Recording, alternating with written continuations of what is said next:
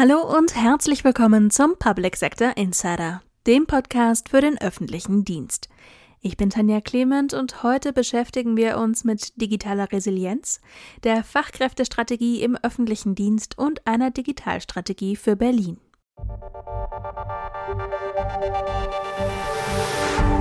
Trotz hoher Mieten und knappen Wohnungen, die meisten Berlinerinnen und Berliner wohnen wohl gerne in der Hauptstadt. Zumindest so lange, bis sie einen Termin auf dem Bürgeramt brauchen. Oder bei der Kfz-Zulassungsstelle. Denn auf den nächsten freien Termin oder eine unkomplizierte digitale Alternative kann man meist lange warten. Das heißt aber nicht, dass sich in Sachen Digitalisierung nichts tut. Warum man sich trotzdem mit der Digitalisierung in der Stadt beschäftigen sollte, erfährt Matthias Lorenz im Interview mit dem Direktor des City Lab Berlin, Dr. Benjamin Seibel. Herr Dr. Seibel, schön, dass Sie heute bei uns sind. Hallo, danke für die Einladung. Wie kommen die Projekte im Innovationslabor denn zustande? Fragen Sie die Verwaltung, wo hakt's oder kommen diese auf Sie zu? Genau, also beides ist grundsätzlich möglich. Entweder die Verwaltung kommt zu uns und sagt, hey, wir haben hier ein konkretes Problem, lasst doch mal gemeinsam dran arbeiten oder drüber nachdenken. Es ist zum Teil aber auch so, dass wir eigene Projekte initiieren. Wir sind immer auf der Suche nach spannenden Datensätzen zum Beispiel oder auch nach Inputs von Menschen, die hier in der Stadt leben, die gute Ideen haben. Äh, und dann kommt es auch immer wieder vor, dass wir eigene Projekte initiieren, manchmal auch mit der Zivilgesellschaft hier oder mit Unternehmen oder Wissenschaftseinrichtungen. Und also mal ein konkretes Beispiel zu nennen, äh, Berlin hat seit Jahren hier ein Problem mit der Trockenheit von Stadtbäumen. Und da haben wir vor einer Weile eine Anwendung entwickelt, die es möglich macht, alle Bäume hier in Berlin sich auf einer Karte anzuschauen und auch dabei zu helfen, ähm, diese Bäume zu pflegen, also ihnen etwa Wasser zu geben. Und da engagieren sich viele tausend Berlinerinnen und Berliner dabei, die Stadtbäume hier ähm, zu pflegen und zu schützen. Jetzt haben Sie ja gerade schon ein ähm, Projektbeispiel genannt, ein wirkliches, ich dürfte wahrscheinlich sagen, Großprojekt, was Sie vor kurzem abgeschlossen haben oder äh, zumindest äh, was jetzt vorgestellt wurde, äh, ist die neue Digitalstrategie ähm, der Stadt Berlin, nämlich gemeinsam Digital Berlin. Ähm, an dieser Erstellung der Strategie waren Sie, glaube ich, maßgeblich beteiligt. Was macht die Strategie denn Ihrer Meinung nach besonders aus? Ja, die Strategie macht eigentlich aus, dass sie sehr viel mehr ist als nur eine Strategie. Also wenn man sich viele Digital- oder Smart City-Strategien anschaut, ähm, und auch in Berlin gab es früher solche, dann sind die vor allem mal eine Liste von Zielen oder Vorhaben, die man gerne umsetzen möchte. Jetzt ist es ja bekannt, dass wir in Deutschland ähm, kein Erkenntnisproblem, sondern eben ein Umsetzungsproblem haben. Und das sieht man daran, dass wir seit 20 Jahren Digitalstrategien schreiben und es immer wieder an der Umsetzung hapert. Deswegen haben wir uns diesmal gedacht, wir müssen das ganzheitlicher denken. Also wir müssen eher eigentlich einen Prozess aufschreiben, wie wir schneller und pragmatischer werden können, wie wir aber auch bürgernäher und partizipativer werden können, wie wir also besser an Projekte herangehen, besser zusammenarbeiten, sowohl in der Verwaltung als auch in der ganzen Stadt. Es geht in der Strategie also um sehr viel mehr als jetzt nur um eine Liste von Dingen, die getan werden sollen. Es geht wirklich um einen Kulturwandel in der Verwaltung und dafür skizzieren wir hier einen Prozess, wie wir an Projekte rangehen, wie wir auch partizipativ an Projekte rangehen, ähm, um mittelfristig das zu erreichen, dass ähm, Projekte eben besser werden. Und äh, Projekte können auch laufend noch in diesen Strategieprozess hineingegeben werden. So gesehen ist die Strategie also auch kein abgeschlossenes Dokument, sondern soll eine lernende Strategie sein, die immer wieder auch erweitert und aktualisiert wird. Aber im Grunde geht es uns mit der Strategie darum, neue Formen der Zusammenarbeit zwischen Verwaltung und den Menschen hier in der Stadt auszuprobieren. Und entsprechend ist sie auch aufgestellt mit dem Prozessmodell, ähm, mit einem Wirkungsmessungsmodell, mit einer Governance-Struktur. Also es geht um sehr viel mehr als nur um eine Sammlung von Projekten. Ist das dann genau auch dieser Kulturwandel, den Sie gerade angesprochen haben? Ja, also das ist äh, sicherlich Teil des Kulturwandels, was ich jetzt vorhin schon sagte. Wir sind oft noch zu langsam. Äh, das liegt auch daran, dass wir es gewohnt sind, Digitalprojekte sehr, sehr gründlich zu debattieren, zu planen und erst wenn alles perfekt ist, mit der Umsetzung zu beginnen. Das wollten wir ein bisschen umdrehen und sagen, wir müssen in der Digitalisierung eigentlich viel, viel schneller und früher anfangen umzusetzen und dann in der Praxis die Projekte immer wieder auch anpassen. Das geht ja bei Digitalprojekten. Das ist ja nicht so, wie wenn man jetzt ein Haus oder eine Straße baut, man kann ja ein digitales Produkt immer wieder auch formen und anpassen. Und daran müssen sich aber insbesondere auch öffentliche Verwaltungen noch gewöhnen. Also es ist nicht mehr so, dass man erst zwei, drei Jahre lang plant und dann ist es perfekt und dann muss es nur noch umgesetzt werden, sondern man beginnt eigentlich mit der Umsetzung und plant sozusagen nebenbei aus den Erfahrungen, die man macht. Und dazu ist es aber auch ganz wichtig, das Feedback eben der Menschen in der Stadt frühzeitig auch mit einzubeziehen. Haben Sie denn das Gefühl, dass zum Beispiel die Mitarbeitenden in der Verwaltung bereit sind, diesen Kulturwandel mitzugehen? Für die Mitarbeitenden ist es ja wahrscheinlich, könnte ich mir vorstellen, ein relativ großer Umstellungsprozess, zum Beispiel auf eine langwierige Planung im Vorhinein zu verzichten ähm, und ein bisschen mehr ins Risiko zu gehen. Ja, also das Interesse ist sehr, sehr groß an der Strategie. Ähm, man kann die Verwaltung dann natürlich nie über einen Kamm scheren. Es gibt immer solche und solche, aber es gibt zunehmend mehr ähm, MitarbeiterInnen aus der Verwaltung, die zu uns kommen und sagen, ihr habt recht, so wie es jetzt ist, kann es nicht mehr bleiben. Äh, wir laufen immer nur noch hinterher und wir müssen jetzt mal wieder stärker in eine gestaltende Rolle kommen. Also ich glaube, die Motivation bei den Beschäftigten in der Verwaltung ist sehr, sehr hoch. Jetzt geht es natürlich darum, auch die mitunter noch bestehenden ja, bürokratischen, formalen Hürden äh, mal zu prüfen, abzuklopfen. Woran liegt das eigentlich, dass wir ähm, in der Digitalisierung so langsam vorankommen, dass Projekte oft auch zum Beispiel sehr, sehr teuer werden, ähm, viel größer und zeitaufwendiger als ursprünglich gedacht. Und da müssen wir auch ran, hier die Vorschriften äh, hier und da auf den Prüfstand zu stellen und vielleicht zu verschlanken. Was erwarten Sie jetzt insbesondere von der äh, öffentlichen Verwaltung, damit die Ziele der Strategie auch erreicht werden können? Ja, die öffentliche Verwaltung spielt natürlich immer eine Schlüsselrolle, wenn es um Veränderungen in der Stadt geht.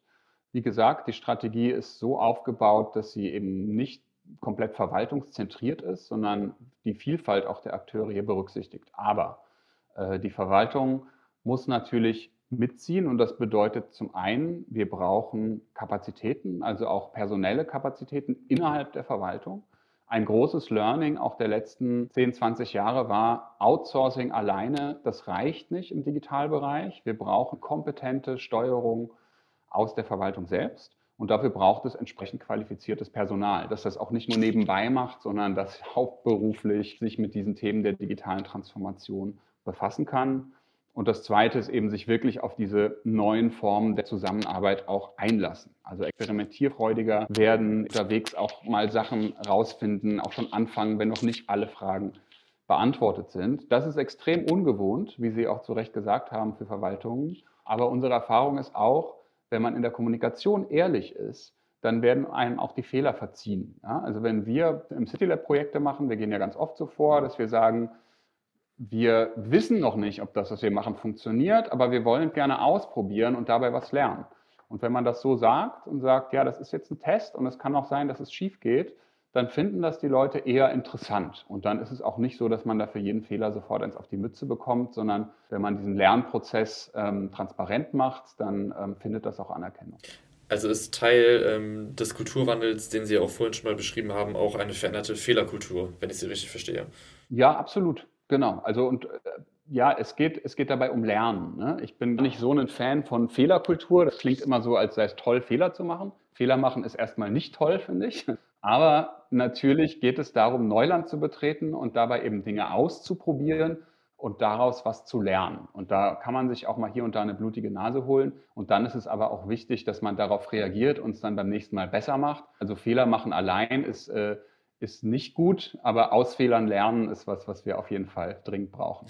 Wie ist denn ähm, die Strategie mit den äh, oder mit vielleicht anderen Projekten verzahnt, die Sie als CityLab im Moment äh, durchführen?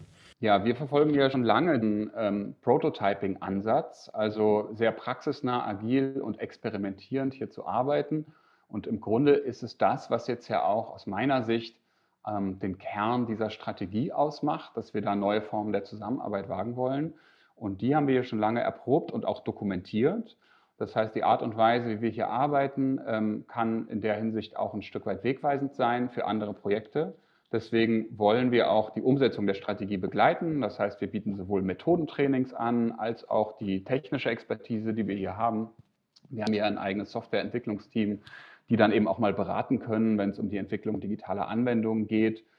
Ähm, das heißt, das ist sehr eng verzahnt. Wir machen ja auch eigene ähm, Projekte, die im Zusammenhang mit der Strategie stehen. Wir werden zum Beispiel jetzt ein mobiles CityLab-Angebot machen, mit dem wir auch in die Kieze fahren können hier in Berlin und mit Bürgerinnen und Bürgern arbeiten wollen. Aber insgesamt, also diese Form des Arbeitens, die wir hier in den letzten Jahren sehr erfolgreich erprobt haben, die soll eigentlich nach meiner Vision zu einer Art Standard werden, zumindest in bestimmten Bereichen, im Bereich der digitalen Transformation, weil es sich einfach bewährt hat. Also agile Arbeiten, iterativ arbeiten, Dinge ausprobieren. Ähm, da haben wir jetzt viel Erfahrung gesammelt und die wollen wir teilen. Herr Dr. Seibel, vielen Dank für das Gespräch. Ich danke Ihnen. Dass Digitalisierung immer ein Prozess und nie ein einfach definierbares Ziel ist, das wissen auch die Expertinnen und Experten auf dem digitalen Staat. Deshalb kommen sie einmal im Jahr in Berlin zusammen und tauschen sich über neue Entwicklungen, Probleme und Strategien aus. Kommen Sie doch auch vorbei. Alle Informationen zu Programm und Anmeldung finden Sie auf digitaler-start.org. Wer aber ein sich ständig weiterentwickelndes Ziel verfolgt, der muss auch die Gegenwart immer im Blick behalten. Die Initiative D21 tut das jedes Jahr mit ihrem Digitalindex. Matthias Lorenz hat für uns recherchiert. Sprecher ist Sven Rudolph. Was heute noch innovativ ist, kann morgen schon Schnee von gestern sein. Dieser Eindruck kann sich angesichts der rasend voranschreitenden Digitalisierung verfestigen. Kaum hat man sich an eine Technologie gewöhnt, stehen mit KI-gestützten Chatbots und smarten Brillen schon die nächsten großen Veränderungen an. Doch wie gut können die Menschen in Deutschland damit umgehen? Diese Frage will der diesjährige Digitalindex der Initiative D21 nachgehen. Zum ersten Mal beschäftigt sich diese Studie, die ein jährliches Lagebild von der digitalen Gesellschaft darstellt, mit der digitalen Resilienz. Laut der Studie liegt der Anteil resilienter Bürgerinnen und Bürger in der deutschen Bevölkerung bei 64 Prozent. Das bedeutet, diese Menschen sind grundsätzlich dazu in der Lage, gut mit den digitalen Veränderungen umgehen zu können. Das ist erstmal, finde ich, ne, das ist erstmal eine solide Basis, heißt aber auch, dass es viele Menschen gibt, die nicht resilient sind und denen es schwerer fallen wird, mit diesem digitalen Wandel umzugehen, ähm, sich nicht gestresst zu fühlen, sich nicht mental unter Druck gesetzt zu fühlen.